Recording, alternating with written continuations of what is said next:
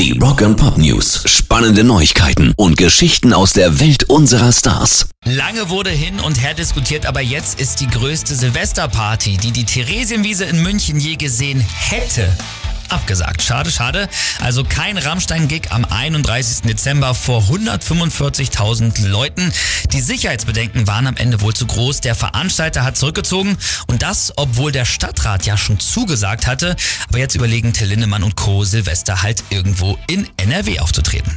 Rock and Pop News. Gestern haben wir uns noch gefragt, was Gene Simmons da im Kopf rumgeht, wie er jetzt gleichzeitig aufhören will mit Kiss und doch nicht.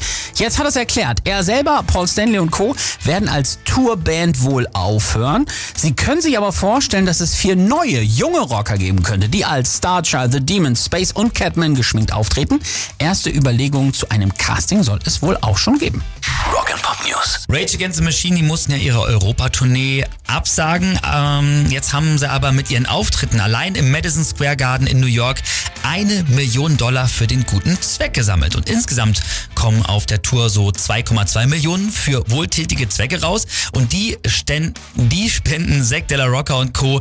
einmal ähm, zum Beispiel für rechtlichen Beistand für Menschen, die durch Abschiebung bedroht sind und dann auch noch für den Kampf gegen Hunger in New York.